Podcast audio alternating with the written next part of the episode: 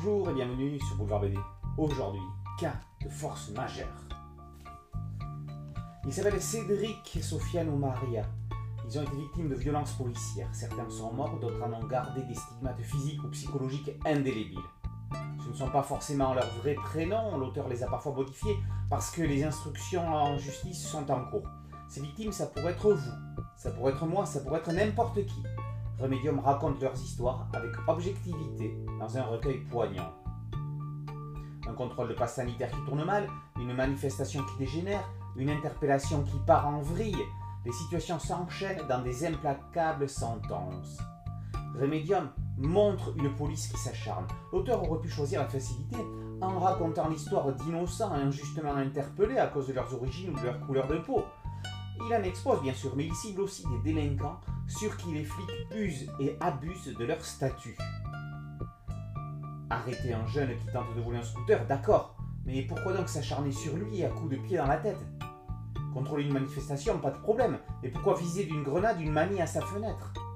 Remedium pose des questions, on pourrait dire tout simplement. L'auteur alterne les séquences de violence ordinaires des policiers avec des cas connus qui ont été largement médiatisés. George Floyd, étouffé sous le genou d'un flic raciste et sadique aux États-Unis. Michel, le producteur de musique tabassé par un groupe de policiers dans son studio d'enregistrement à Bagneux dans les Hauts-de-Seine.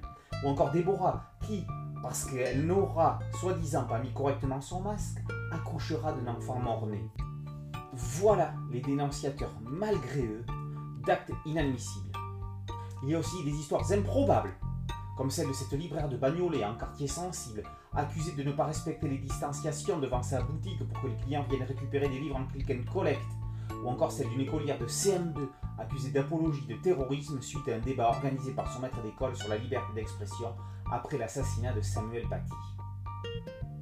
Alors qu'un certain ministre Jean-Michel avait son portrait dans le cas d'école du même auteur, c'est un autre, nommé Gérald, qui se voit portraituré ici. Un portrait encore moins reluisant que celui de son collègue de l'éducation nationale.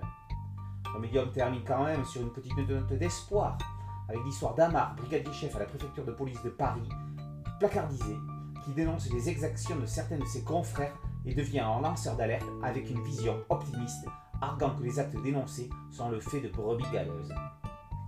Remedium signe un livre témoignage coup de poing, ce genre d'albums qui mettent le doigt là où ça fait mal et qui peuvent faire évoluer les mentalités. Cas de force majeure par Remedium est paru aux éditions Stock. Boulevard BD, c'est un podcast audio, une chaîne YouTube. Merci de liker, de partager et de vous abonner. A très bientôt sur Boulevard BD. Ciao